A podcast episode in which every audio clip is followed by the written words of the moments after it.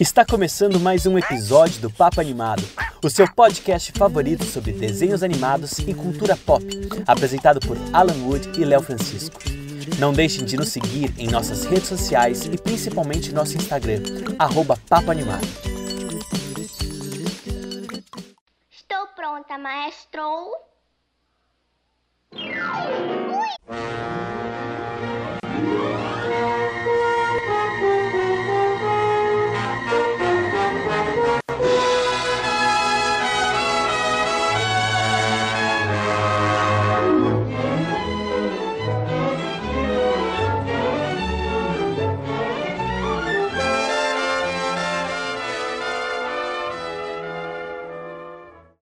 começando mais uma edição do podcast Papo Animado.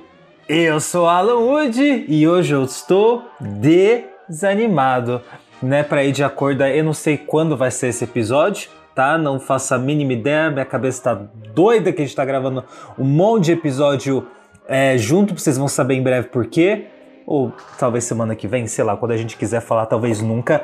Então. Estamos aqui com ele, Léo Franchin.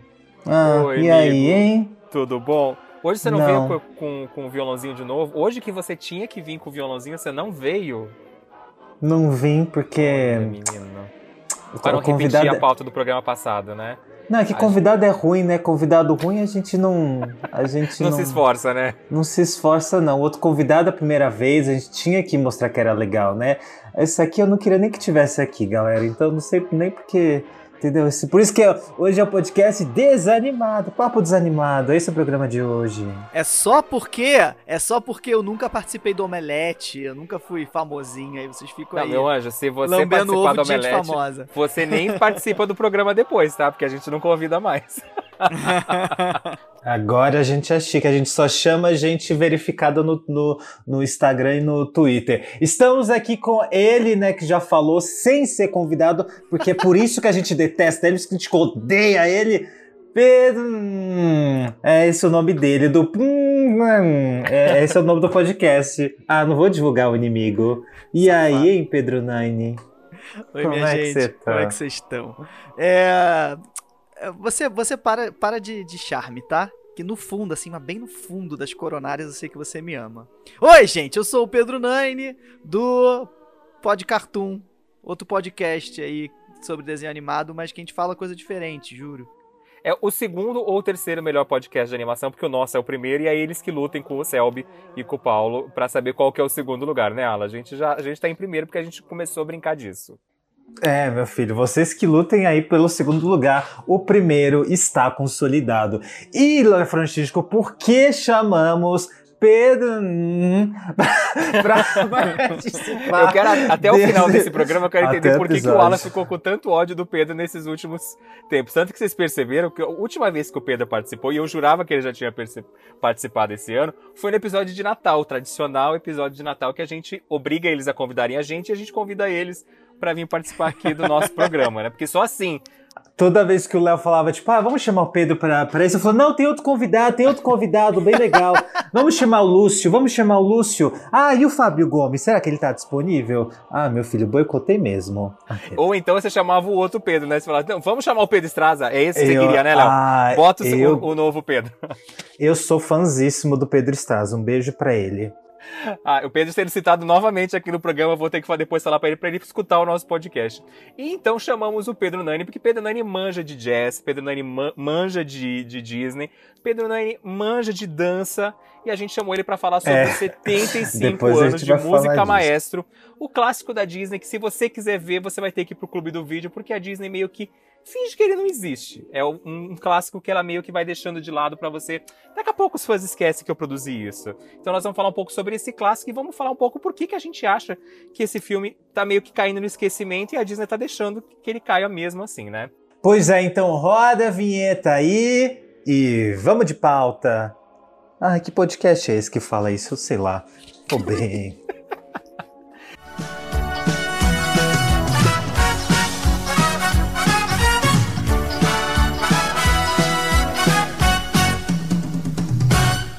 Música Maestro foi lançado na época de guerra que a gente estava vivendo. Primeira, era a primeira ou segunda guerra? Era a segunda guerra mundial, né, gente? A É, segunda, segunda, e na verdade foi um ano pós o término, né? Porque se ele é de Isso. 46, é, a Segunda Guerra terminou em 45. E Ele foi, lança... ele foi a primeira produção da Disney a ser lançada depois que tinha acabado a guerra, mas ele foi produzido durante a guerra. E nessa Ah, época, depois do sucesso de Branca de Neve em 37, os estúdios Disney tiveram três grandes. Três não, tiveram quatro grandes fracassos. Pinóquio não foi muito bem, Fantasia foi um fracasso, Dumbo foi um fracasso e Bambi, por conta da guerra, foi um fracasso. E aí, nesse período, eles começaram a fazer filmes menores. Eles pegavam curtinhas, juntavam vários curtinhas e faziam um filme. E de lá pra cá nós tivemos Alô Amigos, Você Já Foi a Bahia, e aí, em 46, tivemos Música Maestro. Tivemos outros também, como Como é Bom Se Divertir, Tempo de Melodia e Icabote e o Senhor Sapo, que fazem parte daquela era de guerra que o pessoal comenta, que eram filmes de baixo orçamento, já que a Disney tinha perdido muitos animadores que tiveram que deixar os estúdios para ir lutar na guerra, e também era uma época que não estava entrando muita grana, então o estúdio não podia ficar apostando em fazer novos clássicos, novos filmes grandes. Então era aquela coisa, vamos tentar fazer a política da boa vizinhança, indo para América Latina, fazendo curtas, mostrando lá, como a gente viu em Alô Amigos e Você Já Foi à Bahia. E o Música Maestro foi aquele filme que o Walt Disney quis fazer para tentar uma nova chance para o fantasia, só que dessa vez não era música clássica, eram músicas que eles consideravam mais populares e a gente teve 10 curtas-metragens nesse, nesse, nesse filme. Não, eu queria comentar que assim, o Léo, eu, eu pesquisei, né, gente, sobre a era entre guerras. Aí o Léo, ele juntou tudo e tipo, enfiou a, a minha pauta no meu cu, né? Que agora tudo que ele falou eu não vou poder repetir, porque ele já resumiu tudo que eu pesquisei. O que, que eu vou fazer nesse episódio todo? Eu vou pegar o violão e tocar Xuxa, sei lá. Aham, Cláudia, senta lá. Ah, com muito ódio no coração, momento sinopse. Música Maestra é um clássico esquecido dos estúdios Disney, assim como esse programa, assim como Léo Francisco, assim como Pedro. Hum. O filme é uma coleção de curtas-metragens, como muitos outros já lançados. Nossa, mas essa sinopse está acabando com o filme. A junção de desenhos em um longa marcou ao Disney na década de 40. Marcou mesmo? Será que marcou, galera? É uma junção de 10 curtas musicais. Bom, vamos falar então sobre. Será que fala ou já terminou o programa? Léo já falou tudo? É, vamos Não, falar então. Eu só fiz um, eu só fiz um resumão do que estava acontecendo, mas eu, eu quero falar um pouco sobre a época de guerra. Eu quero que você brilhe, Alan. Pode jogar a sua pauta aí do que você falou, que eu já ia perguntar isso depois de você falar a sinopse. Porque achei que simplesmente jogar a sinopse, você- o pessoal podia não entender que eram 10 curtas e por que, que a Disney estava fazendo filmes assim e não produzindo clássicos como Cinderela, longas metragens, né? Mas eu queria que você falasse, já que você fez a lição de casa, Alan, conta pra gente um pouquinho de por que, que a Disney estava fazendo isso, o que, que rolou, por que, que o Walt Disney quis fazer de novo esses curtas musicais, já que fantasia não tinha dado tão certo. Então, né, gente, vamos lá aí, momento história. Ah, pega o caderninho, pega o. As pessoas usam lápis hoje em dia, né? Eu não sei. Bom, é, o que a gente sabe, né? Que o período de guerras ali do, do- da Disney começou ali ma- mais ou menos em 1943, né? Foi até aí mil- 1949. Já comecei bem, galera. 15 pessoas já, já saíram do programa. É, que foi com a entrada né, dos Estados Unidos na Segunda Guerra Mundial em 1941, ou seja, foi um pouco, um pouco antes ali, né, o que aconteceu nesse tempo. A Disney foi transformada em unidade militar, exatamente. É, é, apontava um lápis, é, mexia num rifle, era, era assim que era os estúdios Disney. Ah, imagina que bacana, você tá ali com o Pato Donald, de repente uma arma aqui na sua cara, né? E tinha uma questão que, assim, vários funcionários, né, inclusive animadores, foram recrutados pra guerra, porque é assim que funciona, tá? Lá, meu filho, lá eles são patriota, né? Então, a Disney que já estava passando aí por todo um processo de uma crise financeira, que já, isso é uma coisa que eu estava estudando, inclusive, esses dias, né? Disney teve, teve vários, mas enfim, outro programa. É, viu aí, né, uma oportunidade de Beleza, a gente não tem como produzir curto, não tem como produzir longas metragens como Branca de Neve, Pinóquio. O que, que a gente faz? O que, que dá pra fazer, né? E foi com que que começou aí. Primeiro que tem uma questão com o Walt Disney, com os Estados Unidos, né? Ele foi lá conversar com uma galera, pessoas que eu até citaria o nome se eu lembrasse, porém eu não lembro. Quem quiser, é, abra a Wikipédia, não sei se a informação tá lá. E, e existe anteriormente isso, né, uma questão que o próprio Walt Disney queria servir na Primeira Guerra, nem tem essa história aí que ele queria ter servido a Primeira Guerra, que ele só conseguiu, sei lá, dirigir um Fusca, um negócio de bombeiro, sei lá o que, uma ambulância, depois que a guerra tinha acabado ainda. Então, assim, Pequeno Walt ficou triste por não ter morrido na guerra. Não sei que fetiche é esse que estadunidense tem pela guerra, pela guerra mas enfim. É, então ele viu aí uma oportunidade de, de alguma forma, contribuir aí pro, pro Aldi, para os Estados Unidos e tal. Eu tô falando tudo enrolado porque realmente o Léo acabou com a minha pauta. Eu tô tentando não repetir as coisas que ele falou. É, e foi aí que começou né, a Disney a fazer esses curtas de animação. Primeiro que muita gente já sabe disso, né? Que a Disney produziu muitos muitos curtas antinazistas e pró-guerra, né? Tem até tipo curta tipo da Mini não jogando o, o óleo pro Pluto comer, porque ah, isso pode servir de munição para para os soldados inimigos. Eu não sei a lógica que eles encontraram nisso. Alguém, por favor, um dia me explique. Fora tá, mas eu nunca Donald, entendi. Né, que são super famosos na época, né?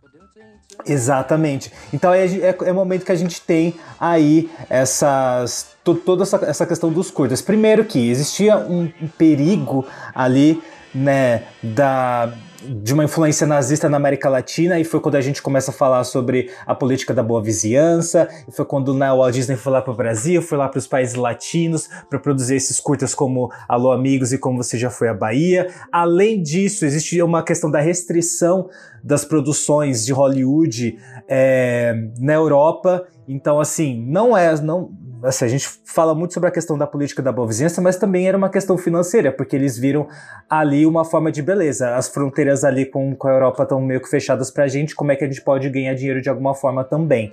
Então, assim, não foi só a questão da política da boa vizinhança, né? E aí é quando a gente tem nesse momento esses coisas, porque a gente fala, né, porque o, a, a guerra terminou em 1945, se eu não me engano, né?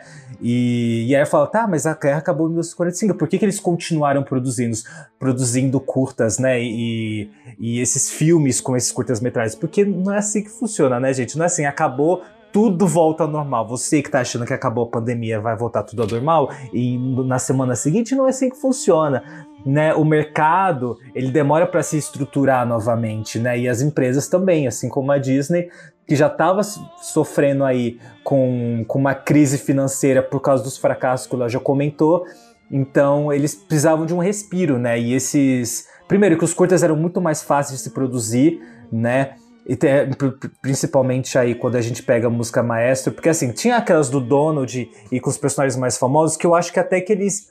Eles deram migué ali, sabe? Conseguiram fazer alguma coisa. A né? ideia inicial era que, por exemplo, curtas como o, o, o, Mickey e o Pé de Feijão e o do Icabot fossem filmes. Só que, por isso que vocês veem que o Como é Bom Se Divertir e, os, e as Aventuras de Icabot e o Senhor Sapo tem somente dois segmentos. É porque a ideia inicial era que eles virassem filmes longa-metragens, mas por conta do, do, da falta de dinheiro e também por conta que não é de uma hora para outra que você consegue. Acabou a guerra em 45, legal. Mas demora para você fazer uma animação. Então, provavelmente, a gente continuou tendo esses lançamentos de, de, de filmes com vários curtinhas ou só com dois curtas, porque eles já estavam em produção durante o período da guerra.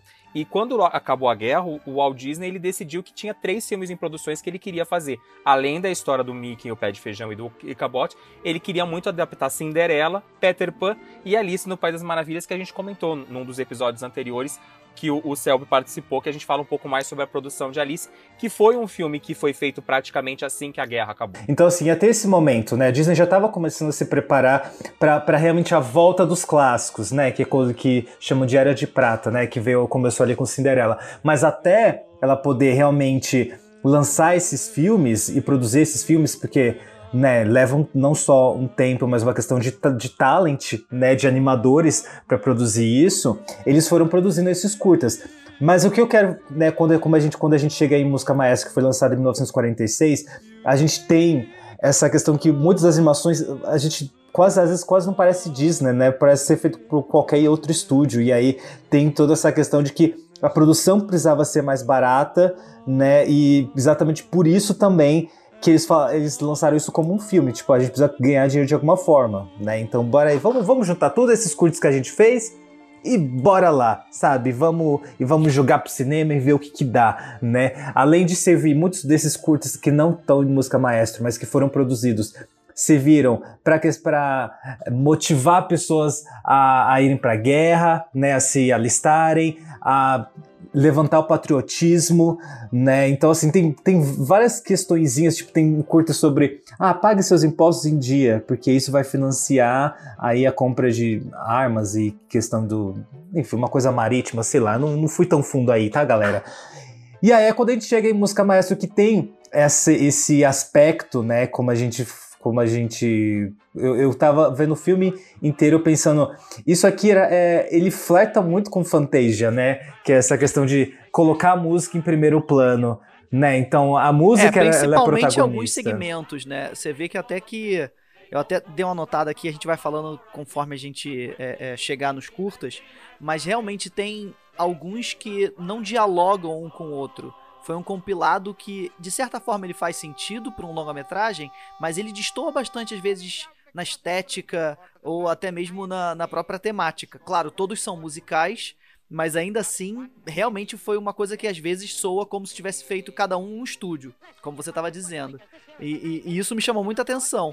Alguns parecem realmente arrancados do fantasia, outros até eram para ter se, se encaixado no fantasia e não entraram e outros parecem curtas simples, aqueles que poderiam estar tá naqueles naquela sequência que passava posteriormente na, na televisão, né? Que são mais bobinhos, entre aspas, né? E também tem aquela coisa que o Walt Disney, mesmo com o fracasso do Fantasia, ele queria muito que a ideia do Fantasia desse certo ao decorrer dos anos. E o Música Maestro, acho que o Pedro pode até falar um pouco melhor sobre isso, ele traz músicas muito mais populares e muito mais... que podem agradar muito mais a imprensa, o público no geral, do que o próprio Fantasia em si, que são músicas mais, vamos dizer assim, entre aspas, difíceis, né?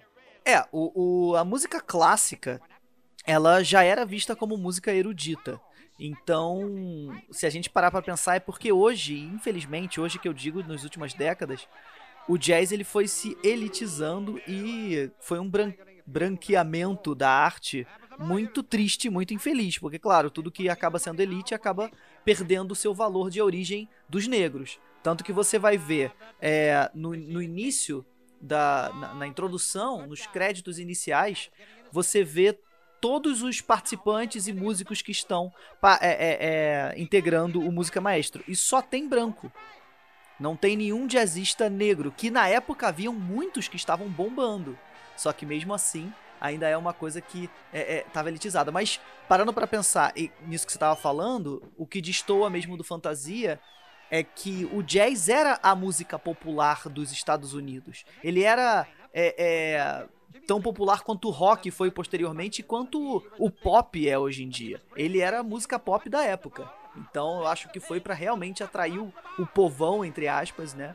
o povo que não estava acostumado tanto com a erudição das músicas clássicas. Claro que tem o, um dos curtas que é de música clássica do final, de ópera, mas a maioria realmente foi pro, pro lado mais popular. Assina embaixo, assina embaixo. Aqueles, não tenho o que comentar. É, mas eu tive, eu tive essa, eu tive essa mesma impressão sobre como a música era utilizada, né? Tem essa questão de que tem, teve curtas que inclusive foram produzidos pensados para fantasia, né? Mas tem essa questão que eu ficava o tempo todo também na cabeça, tipo, esse aqui é tipo fantasia, só que em versão pop, né? Exatamente porque o jazz ele era a música pop na época e ele ele é. É, é, é falo falar, tipo, ele é menos difícil, né? Mas assim, ele é mais fácil de ser assimilado mesmo, né? As músicas, elas te pegam mais do que é diferente de fantasia, que era música clássica, aquela, aquela coisa que você tem que falar, ah, é o momento, né? Você, você cria um ambiente para isso. Daí você fala, ah, vou abrir um vinho, botar aqui uma luz azul, agora eu vou ver fantasia, galera, agora eu vou apreciar arte. E, tem, e música maestro não tem muito disso, né? Você pode sentar no sofá e assistir toda essas, essa sequência, porque ele é mais fácil e lembra muito os curtas que a gente via também, pelo menos que eu via na infância e tal. Eu ficava vendo um, uns, até por exemplo, que a gente vai, a gente vai entrar, né, falar curta por curta, mas Pedro Lô, por exemplo, fala, gente, isso aqui não passou em algum lugar? Não é possível, eu já vi isso em algum lugar, sabe? Então, eu acho que tem essa, essa, essa esse fantasia com uma roupagem mais pop, né, mas que tenha esse traço mais ah, gente, desculpa, mas mais pobrinho mesmo, né? Porque Fantasia era esse esse show não só de música, mas também de visual, né? Visualmente é muito lindo Fantasia. Você pode não, não ter saco para assistir até o final, mas assim, você não tem como negar que visualmente é muito bonito. E, e aqui a atenção não é muito isso, né? É, é tipo, bota uma música aqui. A, a, impressão que eu tive é tipo, ó, a gente tem essas músicas aqui, a gente vai, vai entregar cada uma para um animador. Vê o que vocês querem fazer. Vê aí o que, que, que, que rola, o que, que faz. Ah, ah, faz aí, hein? Do jeito que você quiser. Agora, a gente não tem agora, né, o pane elétrica no Disney Plus, assim, que eles falam, ah, o que, que você quer fazer? Vamos, a gente vai, a gente vai botar tudo numa série, tá tudo bem, faz aí o que você quiser. É, eu, eu, eu, sinto essa. É, eu tenho essa impressão sobre música maestra, sabe? Tipo, ah, faz aí o que você quiser, do jeito que você quiser, e vamos ver se encaixa no final. Mas ele é bem pensado para você prender o público que, que não tá tão acostumado com a música clássica, ou com um tipo de cinema um pouco mais hoje em dia a gente chama de cult, né? É o cinema independente, né, gente? É aquele cinema que não, não é porque você vai comer pipoca. É, que tem uma contemplação artística. Tanto que eles, é, é, na ordem que eles colocaram, você vê sempre. Começa com um de piada, depois vai um mais poético, vai outro mais animadinho e aí volta pra coisa mais balada. Eles vão intercalando para não cansar o público. Existe um, uma curadoria de sequência de curta-metragem também. Não, ele é super bem equilibrado, assim, isso com certeza. O filme foi diferente do que estava acostumado. Ele, foi, ele teve uma pré-estreia em Nova York, no dia 20 de abril de 1946, há 75 anos atrás. E o filme começou, ele não foi lançado nos Estados Unidos logo em seguida. O primeiro lugar onde o filme estreou foi no Brasil. Ele foi lançado no Brasil dia 26 de abril de 46. Depois ele foi lançado na Argentina, no México e só no dia 15 de agosto de 46 que ele chegou nos Estados Unidos. Ele chegou a participar do Festival de Cannes em setembro de 46 e nos outros anos Portugal ele só foi chegar dois anos depois. Ele foi chegar em abril de 48. Então a gente vê que o, o estúdio demorou para lançar o filme e foi lançando pontualmente, acredito, onde já não estava tendo mais a guerra, onde não atrapalharia né, esse, o final da guerra. É, eu acho que também foi uma questão estratégica, né? Primeiro, que eles já tinham esses lançamentos anteriores, né, que foram mais voltados para a América Latina, então eu não sei, é difícil porque é, é difícil tentar enxergar qual era o, o que, que, a galera naquela época, qual, qual era o olhar deles para Disney, né? Eu acho que acho que isso, é, isso aí é, um, é, uma outra pesquisa, né? Mas eu entendo talvez como uma estratégia mesmo, talvez os filmes tenham funcionado muito bem na América Latina e eles viram ali como uma porta, tipo, vamos estrear aqui primeiro porque a gente já tá aqui com eles mesmo há um tempo? Eles podem dar uma engajada também no filme para a gente poder final, né, relançar ele em outros lugares e, talvez, e talvez até uma estratégia ainda da Boa Vizinhança. Ó, a gente tem aqui essa animação inédita que, ó, vocês vão ser os primeiros, hein? Ó, os primeiros. Olha só como a gente é legal com vocês, sabe? Não duvido nada que foi alguma coisa assim, porque tudo, tudo é estratégia ali. Ah, com certeza, com certeza. A gente tem que pensar que o Zé Carioca é uma estratégia política e econômica e marketing. Muito além do que, ai, vamos dar representatividade para um país. Bullshit. Não só ele, como o Panchito, né? Que traz a representatividade do México. Exato. O, uhum. o Música Maestro, para quem nunca assistiu, que eu acredito que muita gente que tá escutando a gente pode nunca ter assistido, ele aqui no Brasil ele foi lançado nos cinemas, como eu falei, em 46. Depois, na década de 80, ele foi lançado em VHS uma única vez, o VHS com, do filme completo. Depois, durante a década de 90, a gente teve dois segmentos que ganharam edições especiais naquela coleção mini clássicos da Disney, não sei se vocês lembram. A gente teve o lançamento de Pedro o Lobo e também de Willy, a Baleia Cantora que junto vinham outros curtas. Por exemplo, eu lembro muito do VHS da Baleia Cantora, que era um VHS que meu primo tinha, eu não tinha na época, que junto com a história do, da, da baleia, a gente tinha a história do touro Ferdinando, que era o touro que gostava de cheirar flores, a versão da Disney, e a história do, Ufa, do cordeiro, o leão medroso, que ele era um leão que, era, que foi criado junto com algumas ovelhas e ele se achava ovelha e tinha medo de tudo, né? Não sei se vocês lembram dessas historinhas. Sim, eu, eu, exatamente. Eu conheci o Música Maestra através dessas compilações que você falou. Eu lembro até da capa do VHS, que era uma era do Pedro Lobo e a outra, se não me engano, era a própria. Era a própria não... baleia. É, o da baleia, né? Isso, eles não estavam juntos. É. Por isso que eu pensava, inclusive, que era a, o compilado, quando eu era mais novo, eu pensava que era esse. Que fazia parte o do leão e o corne, carne, carneiro lá. E qual era o outro? Ah, o Ferdinando. Ah, o touro. É, o Ferdinando, exatamente. Para mim era essa a sequência de curtas, sabe? Eu só fui conhecer que existia quando eu comecei a, a, pesquisar mais sobre Disney por conta do Planeta Disney. O filme do, do, Música Maestro foi lançado nos Estados Unidos em DVD, logo no começo do lançamento dos títulos em DVD, e o DVD chegou com nove segmentos. O primeiro, A Balada dos Camponeses, ele foi retirado porque tinha apologia a armas. Ala, vamos falar um pouquinho de cada, de cada episódio. Você quer falar os títulos? O que, que você quer falar um pouquinho deles? Então, a gente tem, uma, tem uma mini sinopse para cada um aqui. Então, já vamos começar aqui com o primeiro. Ah, imagina se a gente fala. Então, vamos começar aqui pelo quinto, assim, completamente aleatório. Ah, ia ser mais divertido. Joga o dedo, fecha o olho e joga o dedo aí em cima da, da tela. Ah, um dia a gente vai fazer um programa aqui. Cada um vai fumar um negócio, a gente vai abrir o programa e seja o que o universo quiser. A Blá dos Camponeses é o primeiro, conta a história de um casal que é separado pelo vale entre montes que vive. Nossa, mas que. Nossa, quem escreveu esse negócio? Contudo, ah, tá. Isso aqui tá falando que o curta ele foi cortado, isso é o negócio que o Da falou. Existem duas famílias, tá, galera? E aí é aquela história, é quase um Romeu e Julieta, né? Uma história clássica. Duas famílias que se odeiam, aí eles vão atirando para tudo que é lado. Obviamente, todo mundo morre. Ah, spoiler alert. Aqueles que fazem o spoiler depois conta que, que é um spoiler. e aí. e aí só sobram dois membros de cada família. Ah, e eles se apaixonam, obviamente. Dois padrãozinho loirinho, é óbvio né? Que iam se apaixonar, né? E aí, aí só vendo curta, ou não, né? Porque, como o Léo comentou, esse curta ele foi recortado. É, pegaram uma tesoura, meu filho, sem ponta e cortaram ele. Então ele foi retirado aí da, do, do, DVD. Do, do, DVD e tal, que é o DVD que eu tenho, esse DVD, inclusive. Nunca assisti. Ele nunca assistir. foi lançado no Brasil, vale lembrar que ele só foi lançado nos Estados Unidos. Como eu falei, aqui no Brasil a gente só teve o segmento lançado em VHS, o filme lançado em VHS e os dois curtas separados lançados na década de 90. Então é bem difícil. Você consegue achar ele no YouTube, para quem quiser assistir de forma não convencional. Você consegue achar ele, eu não sei se tem em português, mas eu acho que tem em inglês os curtas separados. Você consegue ver tudo bonitinho. E tem também sim. tem o, ele em versão, se não me engano, em espanhol, para quem não tem um inglês muito bom como eu. E aí, o que, que, vocês acharam desse curta? Vocês já tinham visto ele antes em algum lugar? Como é, qual foi a experiência? Conte, conte para nós a experiência de ver a Balada dos Camponeses. É engraçado que esse eu não lembrava de ter visto, sabia? Eu fui rever agora. Acho que eu já tinha visto algumas cenas e tal. É, Assim, algumas curiosidades, né? O, o, em inglês ele se chama The Martins and the Coys, que é o nome da fa das famílias, Martins e Coys. E era um período que a gente não pensava, que, que a indústria do entretenimento não pensava numa marca única com um nome só. Tanto que a gente traduzia os nomes todos, né? É, e aí é muito engraçado. É porque hoje em dia, só explicando, hoje em dia o sapo caco não pode ser mais caco, ele tem que ser Kermit, porque é um nome só. O Superman não, não pode mais ser chamado de Super-Homem. Star Wars não pode dizer mais Guerra nas Estrelas e por aí vai. É, e nesse caso eles traduziam, eles adaptavam, né? É, é, tudo pro português. Então, Martins viraram Pereiras e os Cois viraram Padilhas. Família Padilha, família Pereira.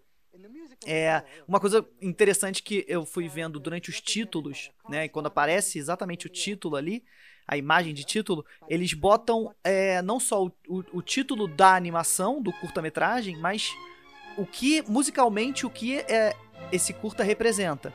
Então, esse aparece A Rustic Ballad, uma balada rústica, é uma tradução livre aqui que eu fiz, né?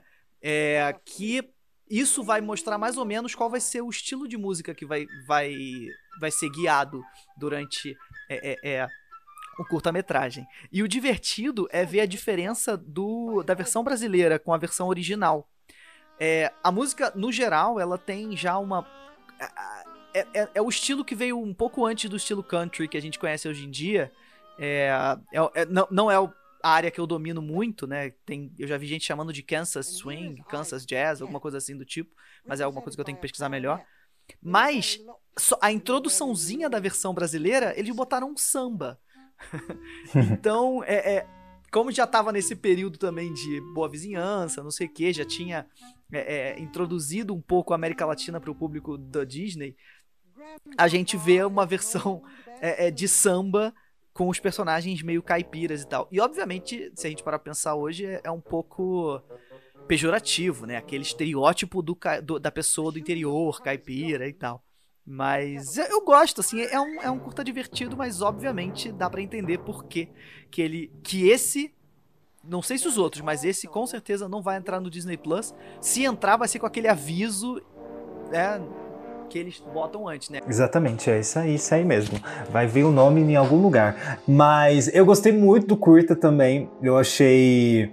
Eu achei divertidinho. E é legal que ele, ele abre, assim. Eu acho que é um, um ótimo curta para abrir, porque assim, ó, não, vai ter umas coisas aqui, galera, mas assim, ah, vamos se divertindo com esse daqui, olha só como essa história é legal e é bacana, de pessoas se matando e gente indo pro céu e mas tem um romance, aí tem uma traição. Olha só que bacana. Mas assim, a forma como ele foi construído, eu achei me, entre, me entreteve e me lembrou de, de uns curtas que eu via quando era pequeno também, assim, sabe? Essa, primeiro essa questão do da eu entendo, obviamente, a questão, né, que fazer uma, uma pequena apologia aí à arma, né? Eles usam assim como se fosse sei lá, como se estivesse comendo banana. Ah, vamos atirar aqui de boa, galera. Vai ser bacana. Então, assim, obviamente isso não é legal, mas pela narrativa, mas para mim o, o, que me pega mais era essa questão da, da, rivalidade entre eles de achar isso meio engraçadinho, sabe? E principalmente quando eles estão lá no céu que eles não podem fazer mais, porque assim, já se mataram, né? Vão fazer mais o quê? O que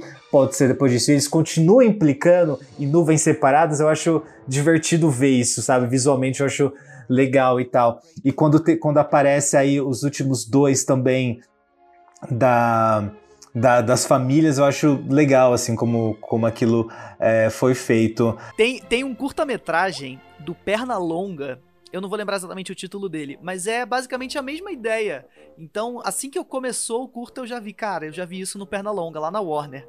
Que era exatamente dois caipirões, assim, barbudos, né? Com suas carabinas na mão, um atirando no outro e eram de famílias rivais. A história era basicamente a mesma. Então, é, é tudo sempre baseado em contos antigos, canções antigas, que deve ter esse tema. Fora também a inspiração que você falou, de Shakespeareana aí, de famílias rivais e tal. E tem essa. essa... Eu gosto dessa questão da, das colinas, né? E, que, e, de como tudo começou assim, sem, meio que sem querer, né? Tipo, uma rivalidade. Porque mostra meio que o início dessa rivalidade foi ali, né? Um, um bêbado, sei lá, né? entrou é, um negócio de umas galinhas, e aí, como um mal entendido pode acender o fogo entre, entre duas famílias. São tão parecidas, né, galera? Porém, amigas e rivais, nesse caso, apenas inimigas. Inimigas e rivais, né? Então, eu acho, eu acho divertido de ver. Né, novamente falando, provavelmente não vai estar no Disney Plus, mas é compreensível, assim. Só que eu achei que, é, eu não sei, eu sempre fico com medo de falar as coisas, porque assim, eu falo, mas não sei tão pesado, mas aí vem, vai ver alguém com texto com duas páginas, entendeu? Com 10 mil argumentos de por que é problemático, que aí eu falo, então tá bom, vocês estão certos, eu vou calar minha boquinha e ficar por aqui. Agora eu entendi. Canção do Lago Sul. Nossa, vamos lá. Então, é, esse era o que. Era deveria... pra ir pra fantasia. É, que era pra estar tá um dos trechos de fantasia, né? E ele soa muito como fantasia, né? É, ele. Como eu disse, assim, eles têm sempre um subtítulo que é mais ou menos explicando o, o, o gênero musical, ou qual a intenção artística do, do curta-metragem, que eles chamam de A Tone Poem que seria um poema sinfônico. Que é mais ou, mais ou menos isso, né? Você usa um pouco da, de uma sinestesia, talvez. Ele é bem poético, mas ele não tem letra musical, né? Ele é instrumental. Então, acho uhum. que a, a, ideia é exatamente ter é, essa visão de contemplação, como eu tinha dito antes. Você pega um de comédia, que acaba com a energia lá no alto, e agora ele dá uma, uma baixada, uma coisinha um pouquinho mais é, é, é contemplativa e artística. Eu, e na verdade, para mim, ele soa muito como. Vamos mostrar como a gente anima muito bem uma garça voando, porque é super realista, é super bonita a animação, a qualidade de animação desse curta. Eu acho que é um dos poucos, né, desses, desses curtos que a gente tá falando que realmente você a, a, a música ela não brilha sozinho, né? A animação brilha junto, né? Talvez exatamente porque ele foi meio que um, um segmento descartado ali do, do, do Fantasia, eles falaram, não, vamos, vamos trabalhar nisso, né? E, e essa questão mesmo, né, de assim como Fantasia que tinha a, a intenção de animar a música clássica, né? De, de, de traduzir a música clássica para animação, eu acho que esse segmento tem também tem essa exata proposta de a gente tá ouvindo essa música e que vem, qual que é a sensação, quais são, as, quais são as imagens que ouvindo essa música a gente consegue tentar imaginar e tentar descrever visualmente, né? Então, eu acho que tem essa proposta e é realmente é engraçado, né? Porque a, a forma como esse esse material ele foi produzido, né, de, foi montado, né, porque realmente você, você vem de um, que é tipo uma piração, que é uma, uma comédia zona, e para ter um segmento que é muito mais calmo, que vai servir aí para uma transição para um outro, né? Estamos aqui com ele, Léo Francisco, voltando aos estúdios do Papo Animado, é isso mesmo? Voltei, vai, gente, voltei, voltei para falar. Vou, vou, vou falar de um pouquinho rapidinho de novo da balada dos camponeses que eu não falei. Que eu também não lembro de ter assistido ele é, originalmente. Eu acho que o Fantasia, eu, eu. Fantasia, louco aqui. O Música Maestro, eu cheguei a assistir a versão em, DVD só. O VHS eu não tinha chegado a ver. E como ele não estava presente, quando eu vi pela primeira vez o segmento, eu falei: ah, entendi por que, que a Disney resolveu é, fingir que esse filme não existe ou cortar o segmento. Eu acho ele bem animado. É como o Alan falou, é a história de Romeu e Julieta, praticamente. Famílias que se odeiam e o casãozinho, o padrãozinho se apaixona. Mas eu acho que ele tá bem animado, a música é bonitinha, mas é aquele segmento esquecível, né? Não é aquele segmento que você pega e fala, nossa, é, existe uma coisa incrível por trás dele. Já o Canção do, do, Lago Azul, ele é lindo tecnicamente, só que eu acho que ele é um pouco. Eu não sei se. Eu, não, eu, eu, senti que o tempo não passava assistindo ele. Eu não sei se o primeiro e o, e o, terceiro curta, que é o próximo que a gente vai falar, o Lápis e Música, eles são mais rápidos. Esse, para mim, mesmo ele sendo curto, ele pareceu que tinha uns 10, 15 minutos quando eu tava assistindo. Eu não sei se vocês tiveram essa mesma sensação ao assistir ele. Eu não sei, eu acho que quando. quando eu tô com um olhar crítico mesmo, assim, tipo. Eu não tô só como um espectador, eu tava olhando muito, anotando coisas para gravar aqui com, com vocês. Gosto quando faz lição de casa. Não, eu, eu acho que eu me forcei a pegar muitos detalhes. Eu gosto de cinema mais paradão, mais contemplativo, gosto mesmo, assim. É... Mas eu entendo quem acha chato. Quem não tá acostumado. Não. A, eu não digo que eu achei ele chato. esse tipo de arte, sabe? Eu acho que o, pelo período que também é muito a, a vibe do momento. A gente está vivendo um período de pandemia, um período que a gente não sai de casa, que a gente não vê as pessoas, um período que a gente já está cansado. Então, eu não sei até se hoje, eu, eu reassistindo Fantasia é, essa semana, vai ser um filme que eu vou conseguir me prender facilmente. Num geral, falando já também até dos outros curtas, eu achei que esse se arrasta muito durante a, ao contar da história. Eu não senti que eu me diverti assistindo. Teve dois momentos, dois segmentos que eu gostei muito, mas que eram segmentos que eu já tinha lembranças anteriores deles. Mas todos os outros me pareceu ser uma coisa mais arrastada, de tipo, tá legal, é bonito, tá bem feito, mas eu não sei, acho que se eu tivesse assistindo deitado na minha cama eu teria dormido.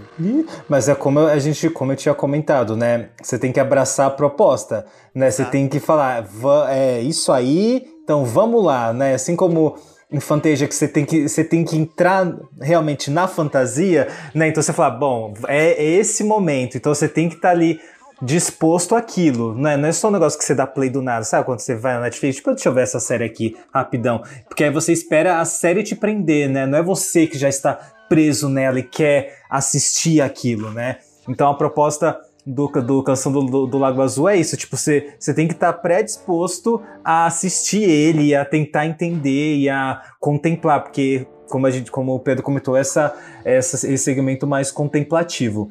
Diferente de o lápis musical, né? Que a gente tem aí o Benny Goodman, né? Contribuindo para essa animação. Ele tem esse essa coisa que eu, eu adoro, que assim, a, a gente já viu várias vezes, mas que para a época isso foi muito novo, que é esse lápis que puxa a ação dos personagens, né? Que você ver o lápis ali desenhando os personagens para depois eles entrarem em ação. Enquanto eles estão agindo, também o lápis desenhando aí uma parte do cenário, alguma coisa para eles interagirem.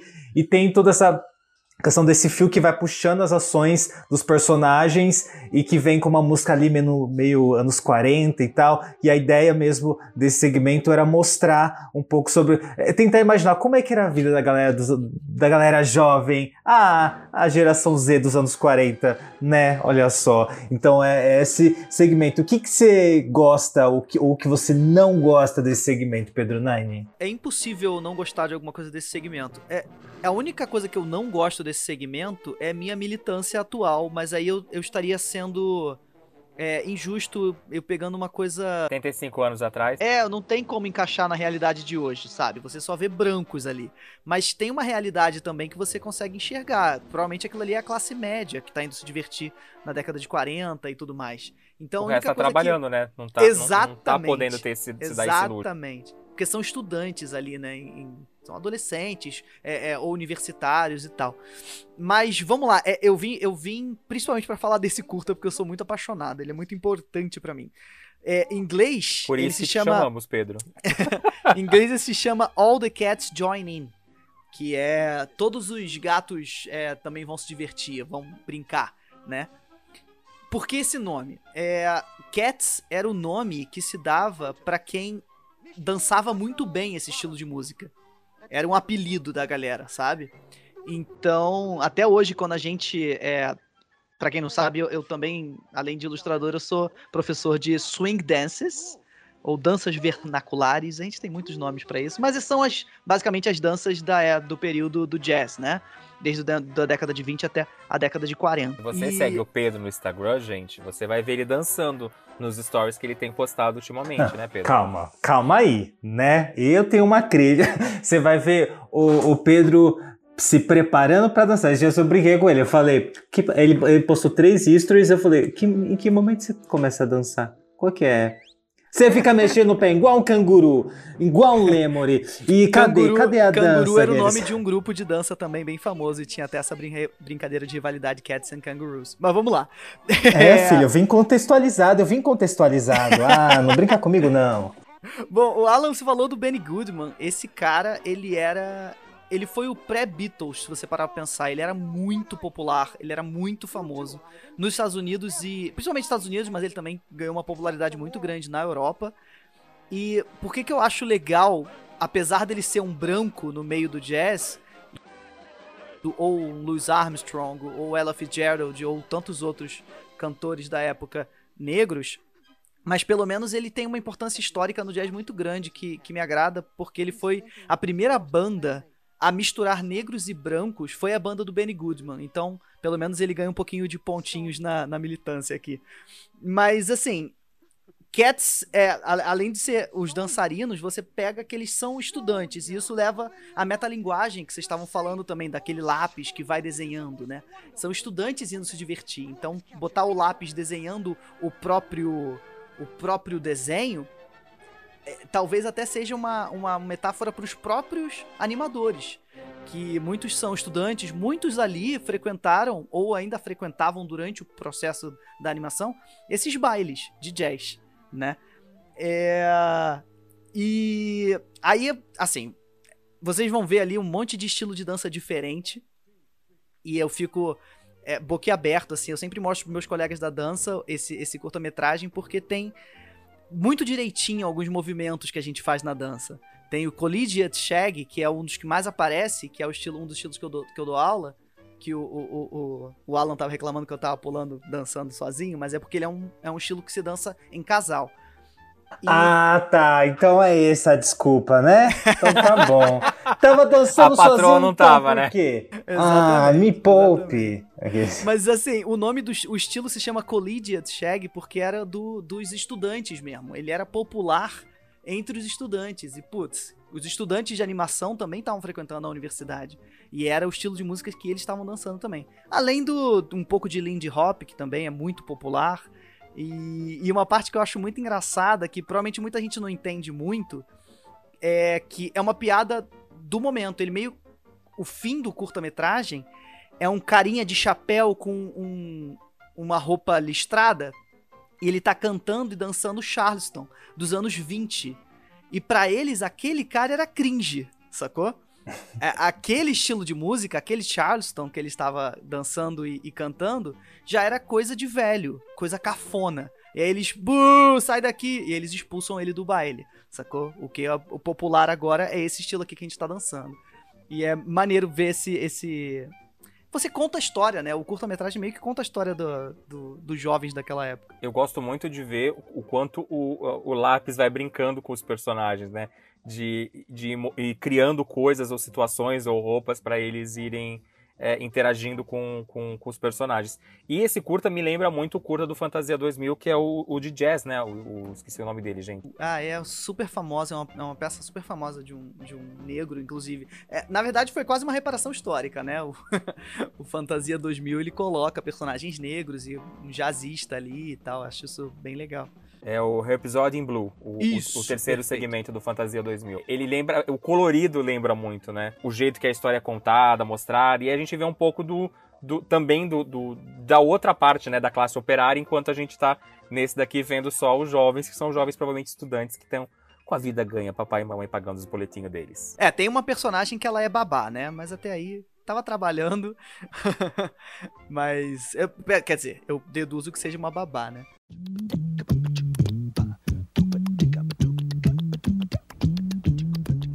Não, só uma coisa, uma curiosidade. é, Eu acho que. Eu não tenho certeza, mas eu vi, eu tentei ver pelo YouTube. Eu acho que no original não tinha narração. Na- No original é só a música. E mais pra língua estrangeira, é, pelo que eu vi, tem também no YouTube tem um trecho desse curta em italiano e em português também no Brasil tem um narrador explicando o início, né, contextualizando pro público. Eu acho que foi mais ou menos pra contextualizar uma realidade que não era do público de fora, né?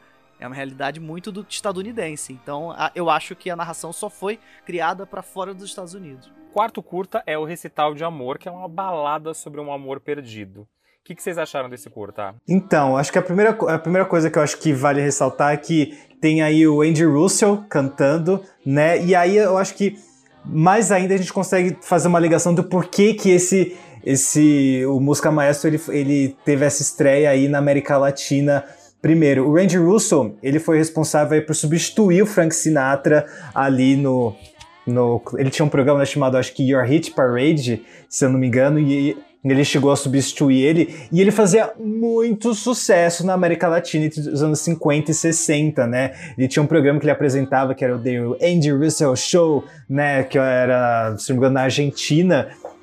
E ficou um bom tempo, acho, quase 10 anos apresentando esse programa. Então, a gente tem um, um nome grande cantando essa música, né? Que aqui no Brasil que- ninguém sabe quem canta essa música. Inclusive, é uma.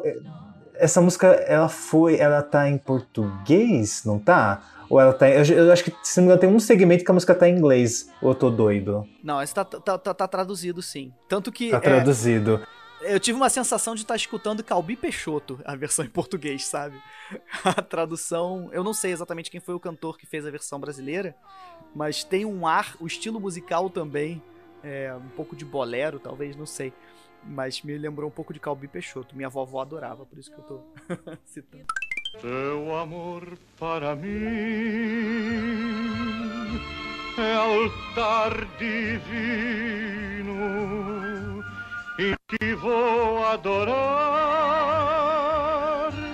o meu destino, a estrela d'alva que no céu brilha sozinha. Brilha para que tu E aí eu queria já usar como gancho para a gente tentar entender que assim, o, a, a proposta do Música Maestro também ia trazer esses nomes. Vocês acham, que perde alguma coisa quando. Beleza, a gente vai trazer esses nomes, só que ah, para os outros países a gente vai traduzir as músicas. E aí será que não perde um pouco de alguma coisa? Porque né, eu acho que a, a escolha do Benny Goodman, a escolha do Andy Russell não foi à toa, né? Vocês acham que perde alguma coisa ali? É, é difícil, né? Porque até alguns, inclusive o anterior que a gente falou, eles não traduziram a- as vozes. Da, da- as vozes que eu digo, o, o cantor, a cantora, né? E talvez por isso que tenham adicionado a narração. Mas os que a história é totalmente contada através da, da letra, a gente não tinha nenhuma. Até hoje, é muito difícil você encontrar animações infantis legendadas, né? O público não tá acostumado a isso. Inclusive quando você quer direcionar para o público infantil, pior ainda. Ah, Nem sempre a criança tá alfabetizada e tal. Então, eu acho perde sim, respondendo, eu acho que perde porque realmente você tá pegando grandes cantores. Mas se parar para pensar, a qualidade de música ficou bem boa. Contrataram cantores muito com uma potência vocal muito boa, com técnicas muito boas, interpretação muito boa. Então você não perde exatamente a experiência, só que você perde o pensamento original, né, que foi foi pensado para aquele artista. E assim, esse esse curta como assim como o acho que foi não não é o lápis musical mas o Canção da Lagoa Azul também ele tem essa coisa mais contemplativa são mais imagens né são, são outras coisas assim é, é- é, de novo né eles estão sempre intercalando assim ah um que um é mais pop um é mais contemplativo um é mais pop um mais contemplativo então acho que não tem nem muito o que falar a, única coisa, a minha única coisa é que assim nossa o Walt Disney ah, alguém sabe se azul era a cor favorita do Walt Disney? Porque tem tanta coisa de azul nesse nesse nesse filme assim, sabe? De tipo, ah, canção do Lago Azul, é Recital do Amor também tudo azul, sabe? Sempre tem uma coisa do. ah, Talvez seja por causa do blues, e aí eles são bem literal, né? Ah, vai que vai, vai ter um blues aqui, vamos, vamos É deixar porque, blue, na blue verdade, é, é, existe também uma certa expressão de, do blue, não, não só da música blues, nesse caso não é uma música blues, tá? É uma balada, mas assim.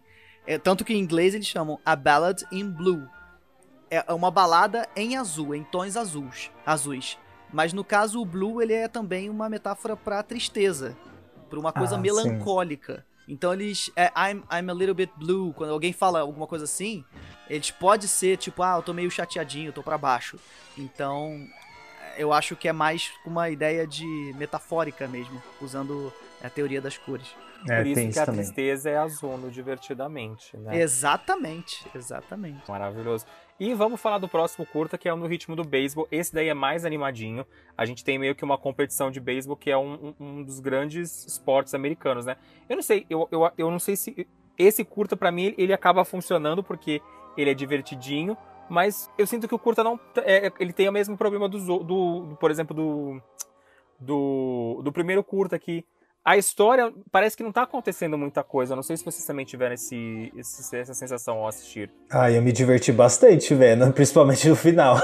o final eu adorei. Que primeiro que parece que eh, né, acaba, eu falo, nossa, será que tá começando outro segmento? Será que acabou brusco daquele jeito? E aí mostra o final, eu falei, ah, gostei, gostei desse curta. Eu gostei, eu- também me lembro curtas que eu, que eu via na infância, assim, essa dinâmica e tal. Essa coisa do beisebol, né? Que tem vários, né? Tem vários curtas com beisebol. Pateta tem vários, né? Não só curtas, mas a Disney costuma produzir muito filme é, trazendo jogadores de beisebol como, É. como protagonistas. Sim, High School Musical 2. Aqueles. Então, assim. Eu amo as Então- referências do Alan. A gente usou High School Musical 1 no Space Jam, High School Musical 2 nesse episódio. É, tô esperando mais um pra fazer High School Musical 3, a formatura. Então, mas foi um que eu, que eu me diverti. E, e é legal, eu acho legal a questão da letra mesmo, né? Essa questão mais, mais obviamente rimada, né? Mas é divertido o jogo de palavras e tal, eu acho divertido. Como diz o título, é a, a musical recitation. Ele tá recitando um poema. é, e esse poema realmente existia antes, não foi criado para pro curta-metragem. Eu acho um pouquinho deslocado do filme, no geral, esse curta. Ele me parece muito um curta-metragem que eu poderia estar vendo na Cartoon passando de canal, sabe? É, mas ele realmente é divertido, assim, e, e tem uma moral interessante do cara mitidão no final se fuder, né?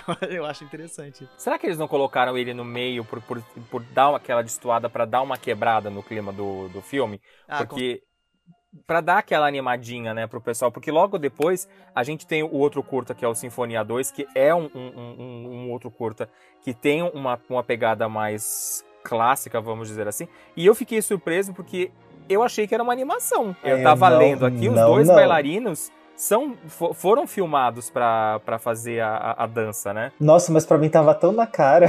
Ai, gente, eu achei vi desde o começo. Desde o começo, quando veio ali essa questão do, do jogo das sombras e tal, e quando vi a movimentação, falei: Isso daqui são dois atores que eles botaram ali um negativo, botaram um contraste alto e, e aí só estão mudando a cor, assim. Mas eu adoro, é um curta que, que visualmente ele, ele também é para ser um pouco mais contemplativo, mas eu acho que ele me agrada mais, assim, sabe? Porque parece uma brincadeira, né? Parece que filmaram e falou: o que, que a gente consegue fazer com esses dois dançando? Ai, vamos fazer alguma coisa.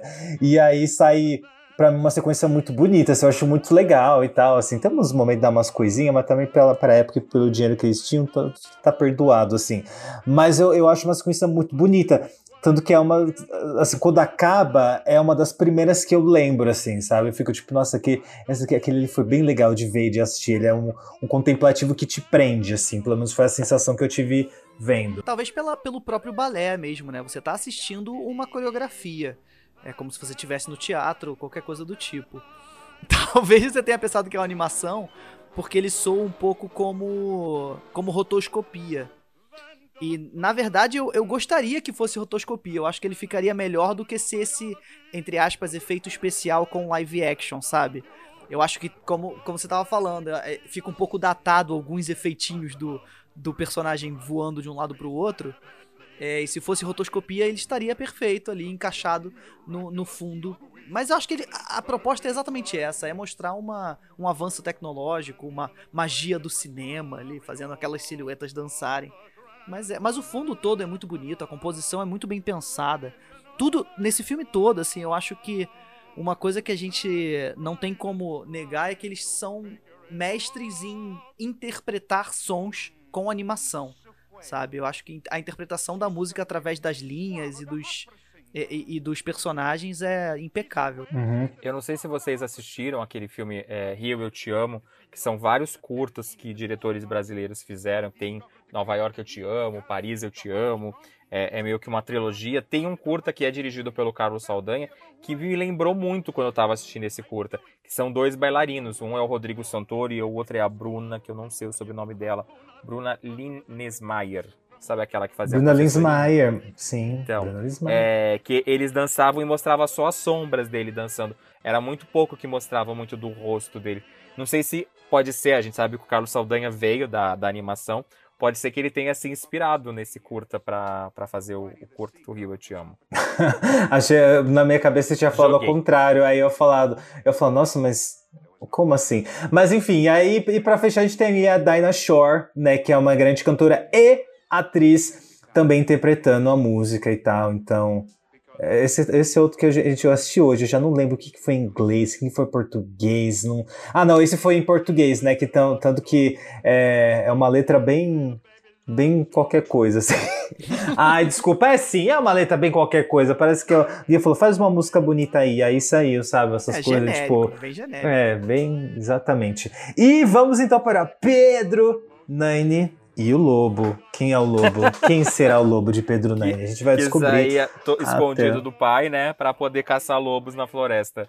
É, eu achei. Eu, eu, quando comecei a ver, eu lembrava da história do Pedro Lobo, mas eu não, eu não lembrava de todo o filme. Eu, eu revendo o filme hoje, me surpreendeu um pouco. Primeiro que me fez entender, eu acho que esse é mais um segmento que deixa claro por que, que o filme não está disponível no Disney Plus porque a gente tem de novo arma sendo usada, uma criança brincando com uma arma, a gente sabe que é uma arma de brinquedo, mas você tá meio que incentivando a, a criança. E eu fiquei um pouco chocado, óbvio, a gente tem o, o final, tri, o, o, final feliz da história, não pro lobo, mas para as pessoas, mas me veio um pouco aquele choque, o ataque do lobo, a patinha lá, e eu achei muito legal o fato dos, dos, dos animais serem ligados com instrumentos musicais para poder contar a história. Eu achei isso muito criativo. Cara, eu, eu acho que é, esse é o grande valor. É claro que tecnicamente a animação é linda, os cenários são lindos. para quem curte ilustrações, assim, é, é um deleite você assistir esse desenho. É bem animado, né? Você vê, é todos é na Rússia, né? Então é neve o tempo todo e você vê a preocupação dos personagens enquanto caminham e se arrastam, a neve está sempre sendo afundada pelos pés ou fazendo uma trilha com, com, com movimento. Isso dá muito trabalho, né? Você tem que animar tanto o, o personagem quanto a interação dele com o cenário. É, isso complica um bocado, eu acho é, esteticamente muito foda. Mas realmente, essa parte musical de, de você representar cada personagem com cada instrumento musical é de um didatismo que poucos filmes têm, sabe? Eu acho que você apresenta para um público. É, é, que, é, como a gente estava dizendo, assim, é um público que ele está querendo apresentar que não é tão erudito. Então são pessoas, às vezes, que não têm contato com instrumento musical, né? Que nunca viram aquele instrumento, um oboé, que nunca viram um clarinete, que nunca viram alguma coisa do tipo. Então, você apresentar aquilo faz. Eles meio que direcionam como você vai assistir o curta-metragem dali para frente. Você vai entender cada, cada momento. Se você fechar os olhos durante o curta, você vê o curta de uma vez, depois você vê de novo, você fecha os olhos, você vai saber quem é que tá em cena só pelo som. E isso é muito, muito genial, sabe? É, é você entende é, é, que esses caras, quando vão criar, principalmente de desenho animado, quando vão criar a, a trilha sonora, ela não é só a trilha sonora, é a trilha sonora e a sonoplastia. Cada personagem tem um instrumento e isso compõe de uma maneira muito foda. Eu acho muito interessante. Uhum, eu gosto muito da brincadeira que eles fazem. E, né, tem toda essa introdução, né, como você comentou no começo, de esse personagem vai ser, vai ser com esse instrumento, sabe? Isso é muito legal de ver, né? E eu também queria comentar que a gente tem aí na versão original o Sterling Holloway, que fez, que é um grande ator também, que fez várias coisas pra Disney, né? Isso não, de longe não foi a primeira coisa, ele fez um monte de coisa. Ele fez o Mr. Stonk Dumbo, ele também fez o Rock Forte nos Aristogatas. O, ai, meu, um dos personagens favoritos, o Flower Bambi, o K do The Diego. Não, eu, tô, eu tô uma mania de falar os, as coisas em inglês péssimo. Eu detesto as pessoas, estou virando elas. Mas enfim, Mogli. eu ia falar isso. Eu, Mogli. eu tô quietinho aqui, mas. O Menino tá. Lobo, tá bom? Mogli, o Menino Lobo, né? E inclusive o Pooh do Winnie the Pooh, olha, de novo sendo idiota. Ursinho Pooh, né? Então, assim. É, Não, mas o prim- Winnie depois você pode falar porque a gente tem o filme que agora a Disney tá usando esse nome escroto. Ela não chama mais de ursinho pô aqui no Brasil, né? Mas aí eu acho, eu acho legal essas coisas de, de- da questão do, do dos protagonismos nesses, nesses curtas, né? São grandes cantores, os grandes atores, né? Ou são grandes instrumentistas, então eu acho isso muito legal. Bora então já pro. Já vamos encaminhar pro, pro, pros finalmente aqui, né? A gente tem a dança dos instrumentos, né? Que é um, que é um curta bem curta, né, como o próprio nome propõe. Temos novamente aí o ben, Benny Goodman, né, com os instrumentos aí com formas humanas ali, meio, meio, como é que é? Eles ficam meio humanizados ali. Antro- E- Antropomorfizados. Isso, exatamente, é essa palavra que eu não consegui usar, né? E, e tem um dos- logo depois a gente vai ter um dos meus favoritos, que é o casal de chapéus, que me lembrou, eu vendo, me lembrou muito aquele curta do aviãozinho de papel, assim, sabe? Não esteticamente, mas a questão da narrativa, sabe? Me lembrou. Me, me deu uma lembradinha, assim, talvez seja pelo, pelo sentimento que, ah, ele é muito fofinho, né? Que são dois, dois chapéus que se apaixonam, porém um é comprado, e aí o outro fica desesperado, como hoje em dia seria como um grande macho escroto stalker, querendo ver a menina em qualquer lugar. Eu, se fosse ela, teria fugido, né? Mas enfim, ali vira uma grande história de amor. A gente vê hoje em dia e fala: creepy, alguém liga pra polícia, alguém mata esse chapéu. Ah, Será que isso assim. também foi um dos motivos do, do curta do filme não estar sendo exibido em lugar nenhum? É, ele fica stalkeando a menina, e no final, tadinho, os dois acabam juntos como chapéu de cavalo. Ah, pra ver, ah, esse amor, hein? Fede a bosta de cavalo. Que, eu tô falando, galera? É, Mas aí, vocês querem comentar esses dois curtas? Com absoluta certeza. Ó, o, o, o oitavo curta, antes desse do chapéu, que é uma gracinha, eu também gosto dele. É o After You've Gone, o nome em inglês. Mas não é à toa que esse nome, esse é uma das músicas de jazz mais famosas do mundo. After You've Gone. Se você procurar por isso aí no YouTube, você vai encontrar basicamente todos os grandes jazzistas, cantores e cantoras e intérpretes já fizeram uma versão até hoje. Lançam versões novas de After You've Gone. Diferente do outro curta do Benny Goodman, no outro foi Benny Goodman and Orchestra, que era a orquestra completa. E aqui ele tem, é como se fossem carreiras diferentes, né? Uma versão pocket, que é o Benny Goodman Quartet, que é o quarteto do Benny Goodman, que aí vai ter o clarinete, que vai ser o protagonista, já que o Benny Goodman é clarinetista, é, o piano, o contrabaixo e a bateria. E é, é basicamente uma aula de musicalidade do jazz, assim. É, eu já usei esse, esse curta-metragem para alunos também, para mostrar quando para você distinguir quando que cada instrumento tá, tá tocando, sabe? E aí você tem a imagem para te ajudar. Então, eu acho que o Pedro e o Lobo, ele vindo antes, ele meio que preparou didaticamente pro, pro espectador já entender qual é desse desse desse é, de- desses instrumentos, desses personagens instrumentos, né? E é basicamente isso, é, é a interpretação do som em forma de personagens é, é, é, de instrumento. E o, o nono, que é dos chapéus, é o Johnny Fedora e Alice Bluebonnet. É, uma curiosidade é que são nomes de chapéus mesmo, sabe? Não Johnny, mas Fed, Fedora é, é aquele chapéu que aparece ali, que é super popular dos anos 40. Até hoje o pessoal tem e, e usa Fedora. E Blue Benot, ele já é um pouco mais datado, não se usa mais hoje em dia, mas é aquele chapéuzinho bem feminininho e tal que se usa. E é muito bonitinho, eu acho que eles conseguem é, antropomorfizar muito bem os chapéus. Toda o, o, o, o, a escolha de câmera que eles colocam, o ângulo, é sempre, obviamente, da cabeça para cima, não importa o corpo dos humanos. Porque é todo um universo de chapéus. Isso é muito, muito, muito genial. E para fechar só a parte nerd aqui de jazz, as cantoras do original são as Andrew Sisters, que são também, junto do Benny Goodman, uma das. É, é um trio, né? De, de cantoras mais famosas da época da era do jazz aí, que muito famosas pelo Boogie Woogie, enfim. Então, se você vê na, na, no original, você vai conhecer a vozinha da, das Andrew Sisters. Eu fiquei conhecendo as Andrew Sisters quando eu era fã da Christina Aguilera, porque ela tem como referência. Total, total, exatamente. ela usa bastante, né? Candyman, a música Candyman é, é inspirada em Andrew Sisters. Eu acho os chapeuzinhos muito fofos, mas quero falar agora de, do, do, meu favorito do, do curta, que eu acho que fecha super bem eu tava vendo um dia desses o, o vídeo que o Heitor, que nós convidamos para vir falar de Ursinho Puff aqui no nosso podcast, ele fez um vídeo falando sobre a época de guerra da, da Disney, tá bem legal lá no canal YouTube dele, e ele fala que, tipo, é, ele, ele cita que ele acha o Música Maestra um filme bonito, mas muito cansativo para você chegar até o final, mas que vale a pena chegar no final, porque a gente tem a história da baleia, da, a baleia cantora de ópera, né, a baleia na ópera, que eles citam aqui, que é o da William, baleia cantora, que é que foi, acho que a minha primeira apresentação pro, pro Música Maestro foi com esse curta, assistindo ele no VHS. E era um curta que eu gostava muito de assistir quando criança. É, eu achava a história muito bonitinha e achava ao mesmo tempo muito triste. Porque a gente, mesmo tendo um final, entre aspas, feliz, né?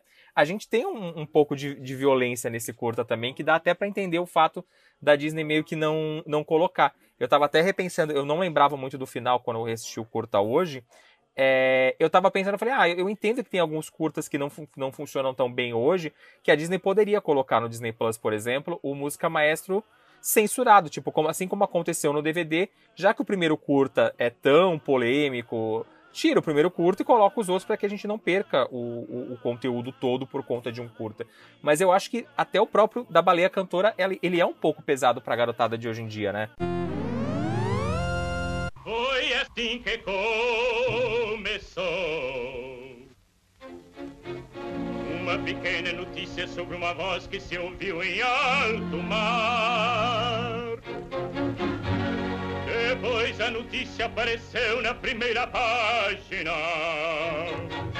E passou para os cabeçolhos.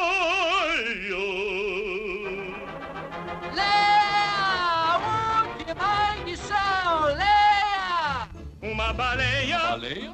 com voz bonita. É impossível, não se acredita. E dizem que a ópera canta muito bem. Impossível. Não acredito. Ah, final feliz pra quem, né, gente? Final feliz pra quem, Pois Léo é. Francisco? A, a- a baleia morre no final. E, e aí tem. Nossa, eu- o ódio do narrador quando fala, ah, mas não fiquem bravos com o pobre empresário. Pobre empresário, meu filho? O que, que você tá querendo me dizer com isso? Foi isso aí pra exatamente mim. minha é- reação, Alan. é, eu, eu fiquei puto. Eu falei, o que, que você quer? Ah, ah, eu matei, mas é porque ele não sabia do talento. Então vamos matar ele agora. É isso que deviam ter feito. Aí eu curtiria um pouco mais esse curta. Mas diferente do Léo, esse. Eu, eu achei, assim, né? pra- é, como essa é uma das imagens que, quando eu penso em música maestro, é uma das imagens que me vem à cabeça. é, eu fiquei esperando, né, pra, pra ver esse curta e falar, ah, então va- va- vai fechar com chave de ouro. E pra mim, assim, foi, nossa, mas ca- acabou tão mal, assim. Poxa, podia ter deixado o do casal de chapéus pro final, né? Pelo menos era realmente um final feliz. Acaba Né? mó bad, né? Nossa, eu fiquei triste, sabe? Fiquei cabisbaixo com esse final. E, e- e eu senti. esse- sabe quando parece que o curta vai, em algum momento vai, vai vir aí e vai ficar legal, mas eu não consegui gostar dele exatamente. Assim, para mim é um dos que eu. Ah, tá ali. Né? Mas não, de verdade não me. Assim, tem umas cenas que eu gosto que eu gosto, que é da da baleia ali numa, no, no palco e tal, e de- ela vestida de palhaço, eu acho horrível, gente, acho péssimo. Mas enfim, eu, eu, fico falando, meu Deus, Luísa Mel! Pelo amor de Deus, salva essa baleia, Luísa Mel. Tava gritando aqui em casa, Luísa Mel, cada vez que ela aparecia com fogo na boca, sei lá. Mas, cara, de verdade, eu, eu, acho, eu acho que eu devia gostar, mas eu não gosto tanto do curta, não. Não, E me você? Tanta- Não, Me me você- tanta- Eu, eu, eu realmente eu gosto bastante e eu acho que ele deveria estar sim no Disney Plus, sabe? Porque ele mostra. É porque eu acho que tem uma diferença. Eu entendo o primeiro, ou até mesmo os novos Looney Tunes cartoons que estão na HBO Max, que eles evitaram botar os personagens com arma de fogo. Tem um problema muito sério com arma de fogo nos Estados Unidos que tem que ser combatido e eu entendo. É, é, Não, e o próprio episódio do Pedro Lobo, ele meio que incentiva que as crianças estão usando a arma de fogo e tá tudo bem. É, é, pode ser, é bem complicado. Mas nesse aqui, ele é pesado.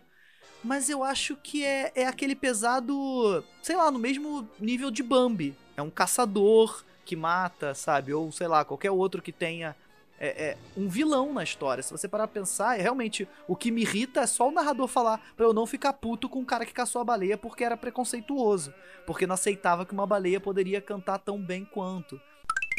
Agora Willie nunca mais cantará na ópera. Mas não culpem o pobre empresário. Ele não pôde compreender que a voz de Willie era um milagre. E em milagre quase ninguém acredita. E você, fiel amigo, não fique triste. Porque os verdadeiros milagres nunca morrem. E existe um lugar nesse mundo reservado para as criaturas que possuem um dom divino. Willie continuará cantando. Desta vez com milhares de vozes mais perfeitas do que aquelas que possuía antes. E os aplausos e as ovações, agora elas terá para sempre, na eternidade.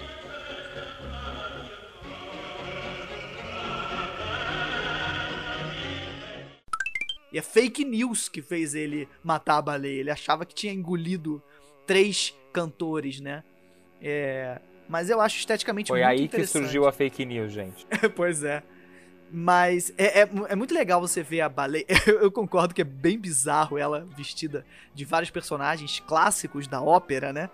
Mas eu acho que a ideia de proporção é, é o que torna genial as cenas de apresentação. E o que torna triste, porque aquilo tudo foi meio que onírico, né? Era o sonho dela se apresentando. Era como aqueles caras estavam assistindo ela, os marinheiros, né? Antes dela Ela ser tinha a morta. plateia, né? Exato, a plateia, a plateia dela era exatamente os marinheiros e é, é, as gaivotas e as focas e os amiguinhos dela, né? Mas, cara, eu, eu acho a estética da baleia tão genial e tão fofa, diferente da própria Disney que fez a baleia monstro no Pinóquio, que é bizarra. A monstra Né? é maravilhosa. Então, mas aí você vê o quanto que eles conseguem fazer uma baleia lá no Pinóquio que se tornar um grande vilão da história que você fica com ódio dela no final e ao mesmo tempo você vê eles construindo uma baleia que você se apega à personagem. Você, você entende o sonho dela e você compra o sonho dela. Sim, total, total. Não, eu, eu acho muito foda mesmo. Eu acho a personagem muito foda, eu acho o vilão muito foda. E eu tiraria, é, repito, eu tiraria aquela narração final, porque ele é vilão sim. Por mais equivocado que ele tivesse, por mais assustado com o diferente, mas ele é um vilão, ele mata a porra da baleia. Mas é, uma coisa que é, que é interessante, inclusive eles fazem questão de botar durante o título, é que o Nelson Ned, que é o cantor, eles botam lá, Nelson Ned fez todas as vozes desse curta. Então, é- era um cantor que tinha um alcance, music, um alcance vocal fenomenal. Ele era um virtuoso da voz, tanto que eles brincam como se a baleia tivesse todos os tons na própria garganta, né? Tem o, o barítono, o tenor e o baixo, sabe? É, isso é- eu, acho isso muito genial, porque mais uma vez, se, o que eu gosto desse longa-metragem no geral é que ele é uma, é uma grande aula de música, sabe? E fechando com a ópera. E ele fechar com a morte faz sentido com o estilo de música que eles estão apresentando. Óperas são trágicas, na maioria das vezes. Sim. E sempre Né? acaba com uma grande tragédia, né? Exato, exato. Nossa, a galera vê três horas pra ver a gente morrendo. Puta que pariu, hein, galera? E pagam Meu anjo, caro a gente- ainda. e a gente vê várias vezes. Fantasma da Ópera é um sucesso há anos e tá aí pra provar isso. É Mas eu quero isso. saber de vocês. Eu já falei que o meu curta favorito da, da, da, da coletânea do Música Maestro é o da Baleia Cantora. O seu também é, Pedro? Ai, difícil, muito Tem que difícil. escolher um só. A gente, aqui não, a gente aqui não faz pergunta fácil. Tá, olha, eu, te, eu vou escolher dois, mas eu explico. O meu Não, favorito meu da anjo, inf- é um. É um. É porque eu tenho um da infância. Vai, o Pedro e o Lobo, por eu me chamar Pedro, eu acho que meus pais botavam eu pra ver aquela porra direto no VHS. Então eu gostava muito eh, do Pedro Lobo. Mas hoje eu acho que eu fico com o All the Cats Join In por causa da representatividade do jazz ali, da dança. É tudo que eu, que eu amo junto, sabe? É animação, é jazz, é, anima é, é animação no sentido de ser alegre ali. É uma coisa que eu, que eu gosto muito. É, aquilo ali representa muito do meu grupo de amigos de dançarinos. A gente vai pro rolê. Eu, no caso, nem bebo álcool, então meu rolê é exatamente daquele jeito, com milkshake, suco e, e muita zoação. Então aquele me representa muito, então eu me identifico e fica, com, fica sendo meu favorito. Pedro é um adolescente Disney que brinda com suco, que vai no Gigabyte, né, Ala? E o seu, Ala? Meu Deus e o do seu, céu. Ala? Qual que é o seu curta favorito do segmento? Eu fiquei, eu fiquei entre o Pedro e o Lobo e o Casal de Chapéus, mas eu vou de o Casal de Chapéus porque eu gosto da música e eu gosto realmente muito da música. Eu acho muito legal, assim, apesar de achar um pouco problemático um homem stalkear uma mulher. Eu gosto da. eu gosto. eu- a música é muito bonita e, é, e, e me, e me prendeu bastante esse curta. Se a gente for fazer um, um- um resumo, na época do lançamento, o Música Maestro foi um fracasso tanto de crítica, ele não chegou a agradar os críticos, e também foi um fracasso de público. Ele foi diferente do Fantasia, que o pessoal até que entendeu a, pegada, e ele é meio considerado o, pri- o primo pobre, né, da, da, da Disney. É, muita gente fala que o Fantasia é um filme que nem todo mundo lembra. Música Maestro tem gente que nem sabe que existe fãs da Disney, que se, acaba falando. E a gente resolveu trazer e homenagear esse filme mesmo, ele não tendo disponível em lugar nenhum pra você assistir de forma legal. Porque, meu, fazem 75 anos que o filme foi lançado, pouquíssima gente lembra. E eu acho que ele tem segmentos que valem a pena ser assistido num geral, assim. Tem segmentos pra mim, pelo menos pra mim, medianos e segmentos muito bons. Vale lembrar também que ele foi lançado no mesmo período que foi lançado o Canção do Sul. Ele foi lançado no mesmo ano. Outro filme super polêmico da Disney, que a Disney meio que tenta pôr pra debaixo do tapete de tipo, eu lancei esse filme, imagina. Vocês querem falar mais alguma coisa sobre o filme, meninos? Eu acho que é isso. Essa comparação que você fez eu acho bem bem-vinda. O Canção do Sul, eu acho ele muito mais problemático que esse aqui, por causa de aspectos de racismo. Então é uma coisa que realmente não dá pra re- revelar. Apesar de eu amar quando eu era criança, eu amava Canção do Sul. Eu, asava, eu amava a Seu música. pequeno racistinha. Nem um pouco, pelo amor de Deus. Era criança e a música Zipariduda é divertidíssima. Inclusive, e a foi- Disney usa ela até hoje, ela costuma ainda usar a música em alguns momentos, mas da onde que é? De Deus, gente, é de Deus, a gente não... Pois é, mas esse no caso eu acho que ele, ele, ele funciona com aquele disclaimer. Lembrei da palavra que eu queria lembrar lá no início. Com um disclaimer de início explicando: olha, ele não representa uma coisa atual, ele foi feito num período blá blá blá. Então eu acho que daria pra botar. Eu acho, eu acho muito triste isso não estar na Disney Plus, porque eu acho que é um filme que merece ser visto com qualidade alta. Você até encontra no YouTube alguns curtas completinhos, mas pô, pra você ver com uma qualidade HD, maneira, no- como o Disney Plus tem trazido a maioria dos seus produtos, é, pô, faz falta, né? E vale lembrar que ele não tá disponível só no Disney Plus do Brasil. Ele não tá disponível em nenhum lugar do mundo. Que muita gente vai acabar falando, tipo, ou reclamando, pô, não tá no Brasil. Mas não, gente, não tá em lugar nenhum. Eu acho que esse ele é o único clássico da Disney, a única produção da Disney Animation Studios que não tá disponível. A gente, quando lançou o Disney Plus aqui no Brasil, a gente não tinha ele, não tinha o Planeta do Tesouro, mas o Planeta do Tesouro, eles resolveram lá o problema de direitos autorais da canção que tava com problema, colocaram no catálogo. Esse a gente não tem nem não tem nem estimativa se um dia vai entrar no catálogo com a plaquinha de olha, gente, a gente, como o Pedro falou, não é um filme que representa os dias de hoje, mas a gente produziu. É, eu lembro que no começo muita gente ainda até falava que a Disney pensava em cortar cenas de, de, de Dumbo, de qualquer outro, Pinóquio, que a gente tem cenas polêmicas, o Pinóquio fumando, as cenas de racismo com os personagens de Dumbo, o Dumbo embriagado, a gente tem alguns momentozinhos polêmicos nessas primeiras animações, mas que a Disney deu um jeito e continuou colocando elas no, no, no serviço. Por que não colocar o Música Maestro também? Exatamente. Quero aproveitar esse momento para fazer uma errata, tá, gente? Porque eu coloquei, né? Eu, eu fiquei assistindo o filme inteiro pensando, tá, qual vai ser o segmento do Donald? Né? Porque ele não tá na capa. E aí foi quando eu descobri, hoje, há cinco minutos atrás, que o DVD que eu tenho é de tempo de melodia, não de música maestro. Por isso que por isso que o- Léo ficava tipo, mas, mas não teve esse DVD aqui no Brasil. Como é que você tem esse DVD? O Alan falando, eu tenho Então, DVD, não tá e eu funcionando. Eu falei, ah, ele deve ter comprado falei- importado ou piratão, né? Eu sempre falei aos quatro cantos, não, gente, eu tenho um DVD de música maestro, mas é de tempo de melodia. Porque o Donald tá vestido de maestro, então acho que eu nunca me dei o trabalho de ler o título e só falei, ah, esse é música maestro. Com Acho que certeza faltou, música faltou maestro. você abrir o DVD e botar pra assistir. Também, ele só comprou tam- por, como fã de Donald, né? Ele é fã de Donald, ele falou, vamos prestigiar os filmes que Donald está na capa. Comprou. É, então. E aí eu ia saber que era super raro, e eu comprei. Só que assim, sabe quando você, eu comprei, botei na minha coleção e coloquei na minha cabeça? Ah, comprei o Música Maestra. Só porque ele tá de maestro na capa. E com essa descoberta, a gente encerra o programa de hoje. Vai ter dica? Você tem dica, Léo Francisco? Vamos, vamos de dica da semana. Cê- Eu, já- eu já consegui pensar em algumas dicas aqui, então eu vou soltar a vinheta.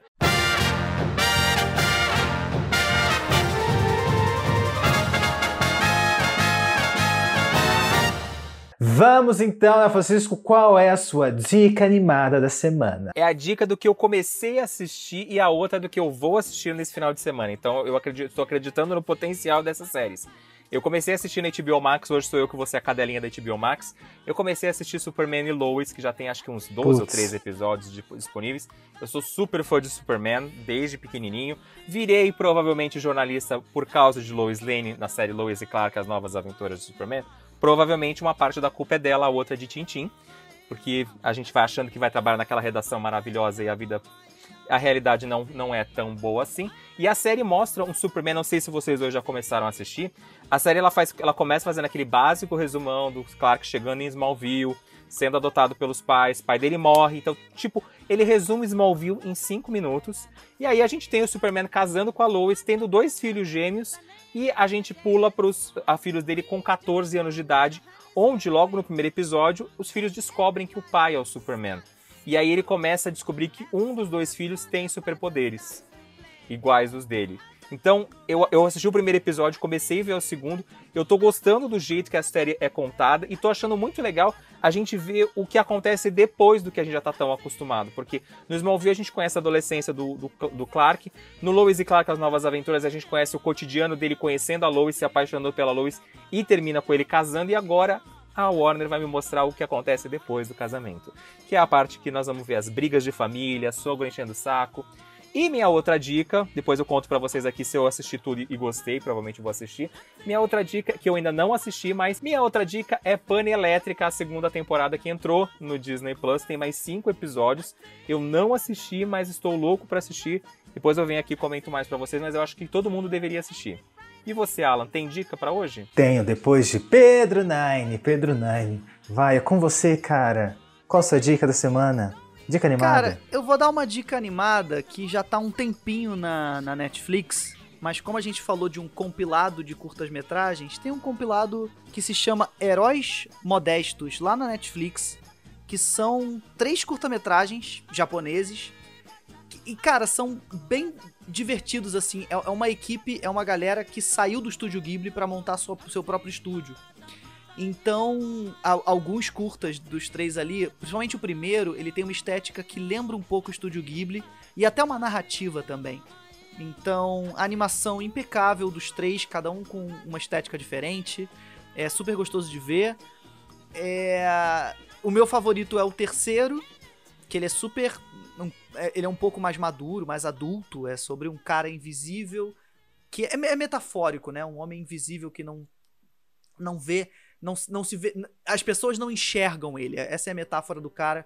E é uma realidade de depressão lá do, do povo japonês muito grande. E o final é muito bonito. Eu dei uma chorada pesada. E os outros dois curtas também são super interessantes, com temas totalmente diferentes. E é um estúdio que vale a pena ir acompanhando. Então procura lá, Heróis Modestos, lá na Netflix. Quanto à Netflix, você não cancela a Netflix porque ficou muito caro. Assista a dica do Pedro. E e você? A sua dica é da onde que é? A gente vai continuar em HBO Max porque você está sendo pago por eles ou você vai ir para outro streaming hoje? Gente, eu não tô assistindo mais nada, entendeu? Minhas dicas de séries acabaram, tá bom? Então eu vou.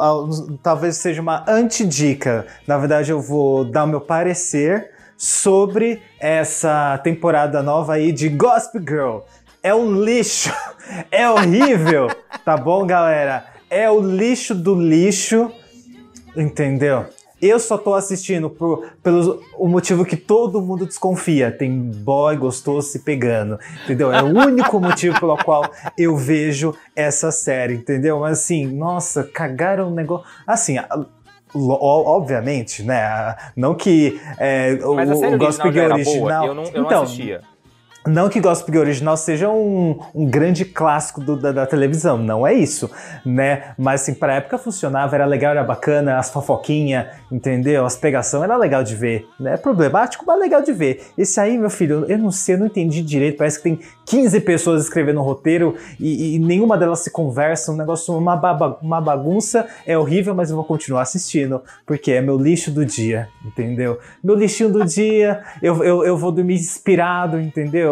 Pelos boys sem camisa, então é o único motivo pelo qual eu vejo esse, esse revival de Gossip Girl. Na HBO Max, mais próxima de você. Ah, vai assistir qualquer coisa, esquece Gossip Girl.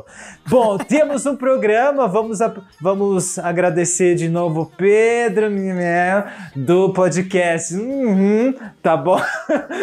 Vai ser assim, toda vez que você fala no seu podcast seu nome completo, o Léo vai botar eu fazendo uhum, ah, uma censura aqui, tá bom?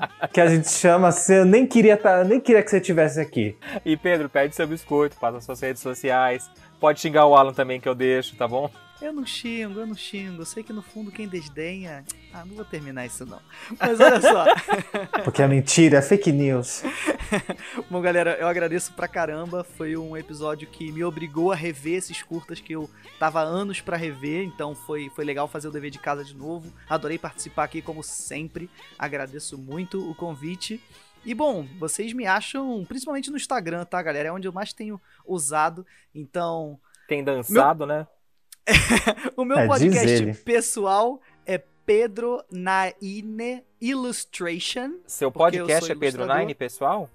Esse é o meu pessoal. E o meu. Eu falei podcast? Podcast? Falou, Anjo. Você tá usando Meu droga, Instagram- Pedro? Eu tô exausto, gente. Eu tô exausto, foi mal. Daqui a pouco eu vou gravar o meu podcast que se é arroba podecartoon. Você acha também botando podcartoon tudo junto, você acha no seu agregador favorito de podcast. A gente fala sobre animação, só que a gente não tem um foco exatamente. A gente fala sobre tudo, a gente fala sobre anime, a gente fala sobre animação adulta, a gente faz besteira, a gente faz joguinhos. Então é, é bem abrangente, sempre pegando um pouco do, do mundo da animação, com uma pegadinha progressista, sempre problematizando algumas paradenhas. E eu quero fazer uma propaganda, gente, se vocês me permitem, porque como a gente falou Mais muito, ainda? é rápido, porque é uma pessoa que eu preciso fazer a propaganda, porque é minha namorada. É, se você gosta muito de jazz, gosta do curta All the Cats Join In, procura lá, arroba Gabs Happy Fit, de pé feliz, que é o Instagram da minha namorada, que ela é professora de dança, então é, é focado em danças dos anos 20, 30 e 40. Se você tiver afim de só acompanhar ela dançando ou de fazer aula com ela, procura lá. Pronto, fiz o jabá porque eu precisava. Pedro precisa pagar os boletos, né? Ela dança melhor que você, Pedro? Com certeza. Então, gente, vale a pena seguir. Alan, onde a gente te encontra essa semana nas redes sociais? O que você tá aprontando por aí? Ah, pede pra sua namorada ensinar a dançar, então, pelo amor de Deus. é. arroba Alanwood. Você me encontra sem camisa no arroba alanwood.mp4 no Instagram. E falando merda, dependendo dos seguidores no Twitter, arroba alanwood. Quem viu o Flits viu, quem não viu.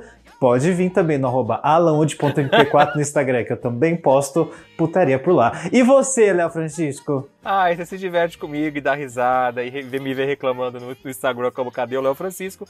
E no Twitter eu sou só Léo Francisco. E você que ainda não segue, escuta a gente aqui, não segue a gente lá no nosso Instagram, corre lá pra seguir a gente no arroba Papo Animado no Instagram. A gente não tem Twitter do podcast, mas você pode seguir eu e o Alan que a gente fala besteira, anuncia as coisas por lá.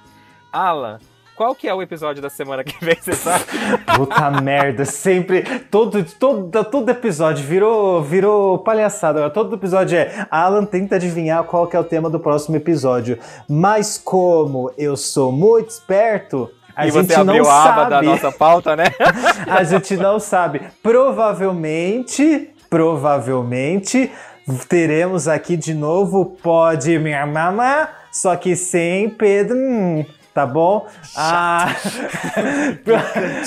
finalmente a gente vai ter um grande episódio de elencando todos os defeitos de Pedro Nani com Pod Cartoon, entendeu? Vai ser esse o tema do nosso próximo episódio. Um beijo, um abraço, um aperto de mão. Até o próximo episódio. Até a música maestro. Ah, não é esse episódio, tá? Só pra te avisar. Claro que é. Claro que é. Não, o próximo que a gente vai gravar. Ah, os melhores são os vilões. melhores vilões da, da Pixar. Não, mas a gente não sabe qual vai ser, se, vai- se ele vai. Não, mas nós vamos gravar os dois na mesma entrar. semana. Eu, Mas eu não pensei sei. em seguir a ordem. Ah, vamos ver, né? Vamos ver como é que. Então pode ser Você quer que esse... eu grave de novo? Oi, não, eu vou deixar isso. Pode ser ou esse que o Alan falou, ou a gente vai falar sobre os melhores vilões da Pixar. A gente ainda vai gravar os dois e vai decidir qual será o próximo. Ou então, vocês podem escolher, né, Alan? Vamos jogar pro público escolher qual é o próximo que eles querem ouvir? Vamos, ah, nossa, fechou. Nossa, engajou a audiência agora, hein? Arrasou. Vai, Vai, vai, vai. A gente Vai, estar já. Como, como os dois programas nós gravaremos na semana que vem juntos, vamos aproveitar e você que está escutando a gente aqui hoje vai decidir qual é o tema do próximo episódio que vocês querem. Os, relaxa, os dois vão ser feitos. Mas qual que você quer escutar primeiro? Os melhores vilões da Pixar ou qualquer outro, Alan? Animes, animes disponíveis na Netflix. Esse é o tema do episódio. Mas a, a gente, está tá usando de conseguir desculpa. uma publi para conseguir não precisar pagar Netflix porque está caro. Então Exatamente. a gente está divulgando. Tipo boa assim, né? ideia, boa ideia. É um. A gente está tentando engajar a Netflix. Agora sim, um beijo, um abraço, um aperto de mão. Até o próximo episódio. Música, maestro. Eu quase falei, Pablo, qual é a música? Pedro, pode se despedir, tá? Valeu, gente. Por falar em Pablo, o nosso último podcast foi exatamente qual é a música. Então a referência fica uma propaganda pra mim. Obrigado, Alan! Mais um jabá, gente. A gente se vê na semana que vem com o episódio que vocês vão escolher. No Beijo! final, você decide.